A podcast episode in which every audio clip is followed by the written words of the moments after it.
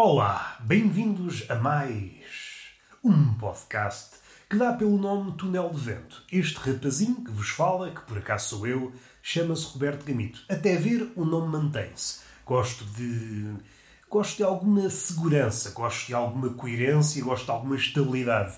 E se não consigo arranjar a estabilidade no mundo, naquilo que me rodeia, nas relações, ao menos que a estabilidade esteja presente, manifesta na escolha do meu nome, um nome que não se altera tenho que me agarrar a alguma coisa. Há pessoas que se agarram a Deus, há pessoas que se agarram à bebida, há pessoas que se agarram à picha e eu, mais modesto, agarro-me ao meu nome. Vamos iniciar o podcast? Vamos. Há uma coisa que me faz comichão, mas tal como todas as coisas que nos fazem comichão, quando enquanto praticamos-las. Eu vou dar o exemplo e vocês depois dão uma razão ou não me dão. Vocês são assim, às vezes querem dar uma razão ou não quero. Outras vezes, vocês percebem, não vale a pena ir por aí. Não vale a pena perder-me nos notas de rodapé. Estou a falar das recomendações que se tornaram a pouco e pouco uma norma em tudo o que mexe, seja em podcast, seja em YouTube, seja em qualquer formato. Há sempre uma altura e até há sítios, podcasts ou canais de YouTube dedicados apenas a recomendações. Mas eu estou a falar de um sítio, num formato qualquer, que aborda um tema ou vários temas e tem um espaço dedicado no fim do vídeo, no fim do podcast, eh, para recomendar. Basta às vezes essa pessoa ou essas pessoas recomendam várias coisas. E isso faz-me alguma comichão. Imaginem, um podcast semanal recomenda 4, 5 coisas por semana. Um ouvinte de podcast normalmente não ouve só um podcast. Por exemplo, vá, vamos, vamos dizer um número por baixo. Ouve 5 podcasts por semana. Se cada podcast disser 5 recomendações, 5 vezes 5, 25. Ou seja, por semana é bombardeado por 25 recomendações. E por muito que a pessoa se esforce, por muito que a pessoa tenha uma ligação, não digo de vassalagem, mas uma relação de admiração, uma relação que respeite todas, não é todas as opiniões, há, há sempre momentos para divergir, e isso é que é saudável. Mas em relação às recomendações, sempre que alguém diz uma recomendação, a pessoa segue religiosamente, despertam um olhar, não é? Despertam, oi, este gajo disse isto, vamos lá ver, já está debaixo do olho. Mas chega a um ponto que é incomportável. Mais a mais que as coisas vão se acumulando e não damos vazão às coisas. Eu acho que recomenda-se mais e por vezes sem critério, isso é outra coisa, porque o critério é subjetivo. Nós podemos recomendar até um documentário de um jogador de Berlim. Nós, se quisermos, primeiro podemos recomendar só por recomendar. E segundo, se formos capazes, até podemos criar um argumento sólido a favor do documentário do Berlim. Se o documentário for bom, pode condensar toda a condição humana no jogo do Berlim. Muitas vezes o fator hum, de espanto não está na coisa em si, está na forma como se aborda a coisa em si. Toda a gente se vê confrontada com um pão. Eu, diante de um pão, digo: Olha, ali está um pão. Mas um poeta pode escrever uma epopeia, não é? Pode pensar: o que é que o pão andou até chegar aqui à minha mesa, por exemplo? E começa a criar histórias paralelas e às tantas tem um livralhão à conta de ter olhado para o pão. A coisa em si é sempre a mesma, mas o olhar que nós lançamos é diferente, ou devia ser diferente. E aqui entra o segundo ponto que faz uma certa comichão. Se nós, alguém postulou, nós somos todos diferentes, devíamos ter gostos diferentes e isso devia estar evidente nas recomendações. Ora, por força de, de certas merdas, pela força de que, que a Netflix tem, e a Netflix é apenas uma manifestação de outras coisas maiores, é quando a força do dinheiro e marcas poderosas começam a ganhar esse fogo gigante, dominam tudo, e isso é válido nas recomendações. Às tantas, está tudo a recomendar a mesma coisa. É claro que isto é uma generalização, mas está mais ou menos afinada com a realidade. 90% da realidade pode ser definida no campo das recomendações pela Netflix. Há tudo a recomendar. Coisas de Netflix, por acaso, são coisas que a Netflix já recomenda por si só. É aquilo que a Netflix puxa para a frente dos olhos. Qual é o valor então dessas recomendações? Pensamos nós. Está tudo a ver as mesmas coisas e tudo a tecer os mesmos comentários sobre as coisas, e isto é uma bola de neve que, não sei, não é uma coisa que me faz uma certa comichão. Por isso é que eu tento, eh, não sei se é errada ou acertadamente, isto é a minha visão, mas de uma coisa estou certo. Estão-se a recomendar coisas demais. Toda a gente recomenda coisas. qualquer artigo de opinião, por vezes, no fim tem três ou quatro coisas recomendadas. Ninguém consegue. Nós somos mortais e à medida que nós vamos envelhecendo, o nosso, a nossa ideia de finitude vai se agudizando, vai se tornando mais claro. A nossa relação com a morte vai se tornando mais intensa. E cada decisão que nós tomamos, neste particular das séries, de filmes, cada vez, pelo menos, estivermos centrados naquilo que é mais fundo na existência, que é o desperdiçar do tempo, e o tempo é a única coisa que temos. Embora não saibamos a hora que vamos morrer, uma coisa é certa, sabemos que vamos morrer. É com isso que contamos. E o homem, o homem maiúsculo, faz na relação com a morte. Então devemos, pelo menos em parte, dado que é impossível estar perpetuamente com esse. Não é, não é esse pensamento, é algo que faz parte de nós. É algo próximo àquela hum, ideia de. Hum, como é que se diz? Agora esqueci-me. Quando o músculo. Hum, ah, é uma espécie de memória muscular. O corpo já aprendeu aquele movimento e já não precisa, já não precisam de pensar. Alguém que repete tanto, tanto uma coisa que aquilo já faz parte dela. E agora perdi-me, fui por um caminho para sumariar. Nós devemos estar cientes, ao contrário do que muitas ideias contemporâneas dizem e que tentam afastar a morte para longe, eu acho que o homem só se torna homem numa relação estreita com a morte. Isso dá-nos um caráter de urgência naquilo que fazemos, nas nossas relações, torna-nos melhores. É doloroso, mas tudo que é, é válido, tudo que é real é doloroso. Mais uma vez, os antigos gregos, a relação entre o Eros e o Thanatos, o amor e a morte, a criação e, a, e o definhamento. Há sempre uma relação estreita entre as duas coisas. Um criador, no verdadeiro sentido do termo, é alguém que tem uma relação privilegiada com a morte.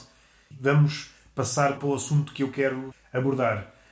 Aqui vai aparecer um contrassenso. Ainda que abunde muita porcaria na Netflix, porque abunda e quanto a mim é cada vez mais comum, mas sendo também realista, o muito bom e o genial nunca foi abundante, podem ir para qualquer século, para qualquer altura do mundo, para qualquer civilização. A genialidade nunca abundou, é uma coisa rara e inexplicável. E não estando aqui a falar de genialidade, porque isso é perigoso e tínhamos que definir muito bem e corríamos sempre o risco. Eu corria sempre o risco de ficar aquém da minha definição e podia ser sempre discutida, e ainda bem que pode ser discutida. Seria um terreno pantanoso e seria. levar-nos muito tempo, não interessa. Apenas é o meu parecer de pessoa que acabou de ver uma certa coisa e que acha muito bom. Em português, a série chama-se O Evangelho da Meia-Noite. É uma série animada e, contrariamente ao que acontece nos outros géneros, eu acho que, pelo menos em relação à comédia, esta é uma série que tem uma das camadas é, é comédia, outra é, é a nossa relação, é a nossa relação com, com a vida, com a morte, com é a nossa relação com os temas que continuam irresolúveis desde o princípio dos tempos. Abordagens religiosas, a abordagem da meditação, a abordagem da magia, mas para sumariar, não dando muitos spoilers, é a relação do nosso eu com, com essas questões que ficaram por resolver, mas que nós temos que resolver, cada um de nós, pode ser com ajuda, porque esta jornada da vida só é válida se for acompanhado, se encontrarmos o amor. É essa relação, é tentar construir essa relação em direção à morte, em direção ao amor, em direção à vida, porque o homem só se faz homem tentando criar essas pontes de entendimento, que é sempre uma, uma ponte frágil. Por mais génios que tenham aparecido para tentar resolver essas questões continuam por resolver, indo um passinho atrás. Ao contrário dos outros géneros, eu acho que o género de animação tem tido. Esta expressão é aquela. É um lugar comum quando se quer elogiar uma coisa, mas tem tido a sua idade de ouro na Netflix. Temos o Bojack, temos o Rick and Morty, temos o Evangelho da Meia-Noite, há uma dos polícias, saiu agora a segunda temporada há pouco tempo, eu acho que a primeira está muito melhor, mas uh, tem um humor negro muito corrosivo. No geral, o que é que posso dizer? É que, no, no que respeita a comédia, a animação pode ir muito mais além.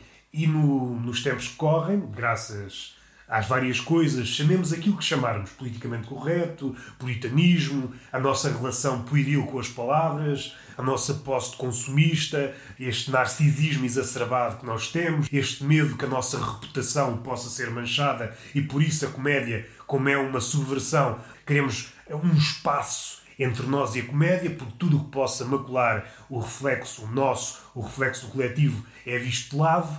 E a animação, como é um mundo diferente, totalmente diferente, não há margem para dúvidas, porque ao contrário, por exemplo, do stand-up comedian, há sempre aquela margem, pelo menos aqueles mais.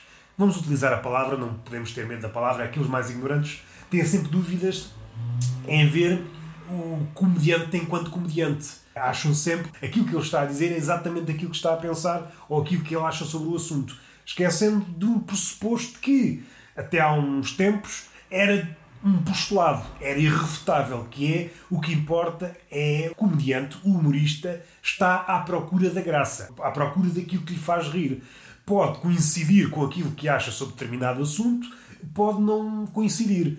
Ele vai em direção àquilo que lhe faz rir.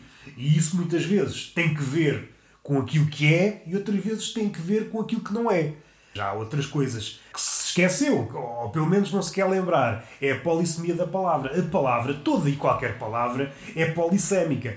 E, no limite, tudo é indecidido. Já disse Platão, já foi relembrado por o pensador George Steiner.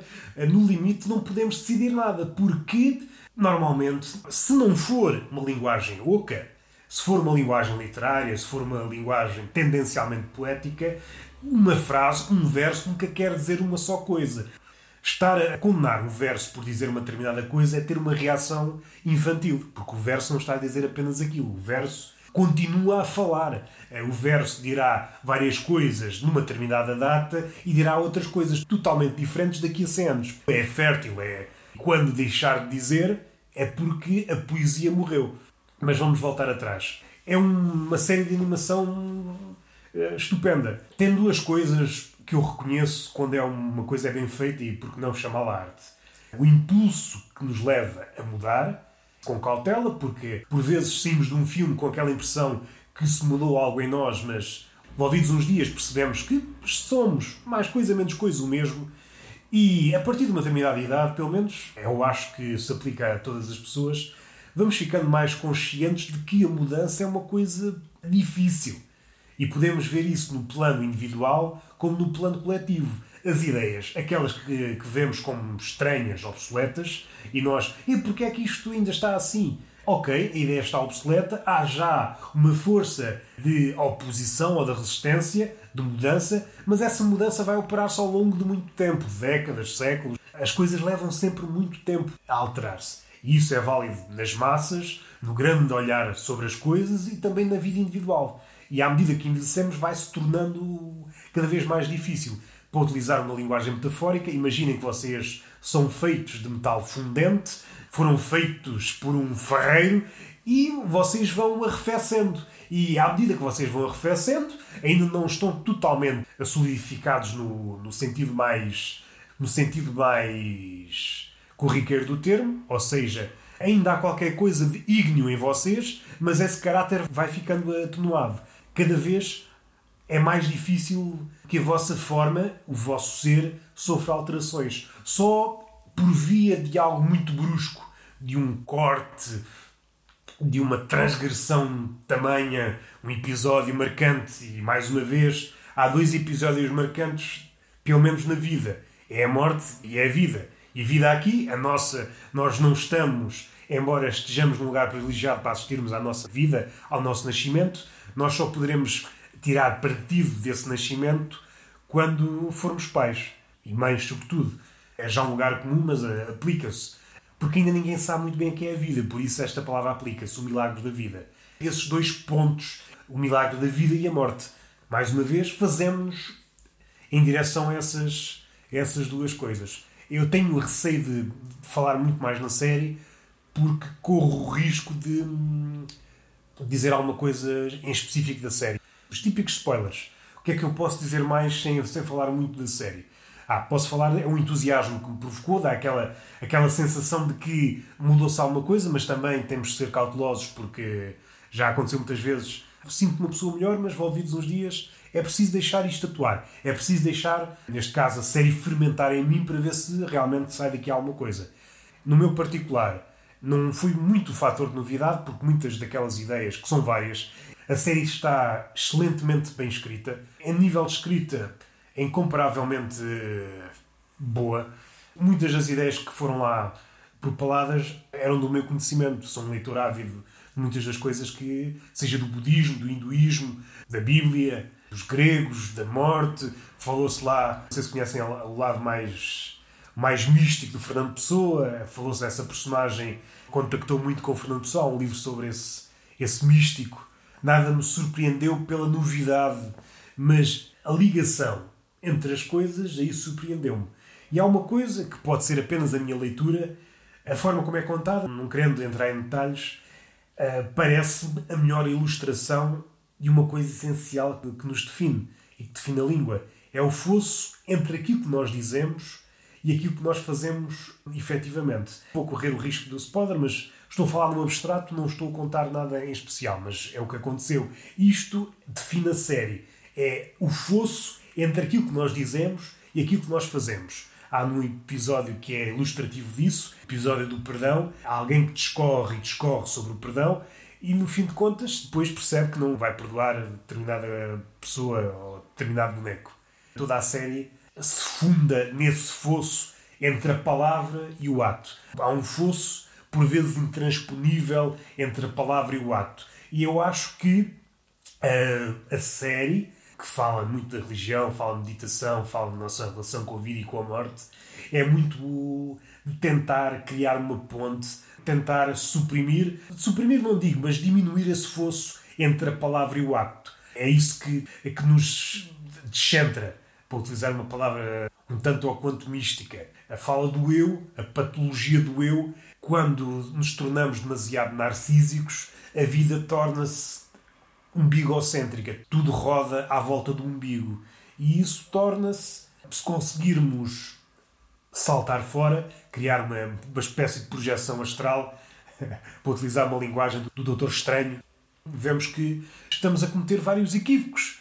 Quando centramos o mundo no nosso umbigo, estamos a escorraçar infinitas visões sobre o mundo. É muito limitado. Uma visão centrada no nosso umbigo é muito limitada. E uma pessoa narcísica, hoje somos todos um pouco narcisos, uns mais, outros menos, está condenado a uma coisa, a maldição do eu provinciano o eu provinciano é um eu que não conhece o que está para lá do eu. É uma visão eh, curta e até mais, é uma cegueira. O narcisismo é outra espécie de cegueira e talvez a cegueira mais, não digo incurável, porque pode ser curável, mas é a cegueira mais debilitante.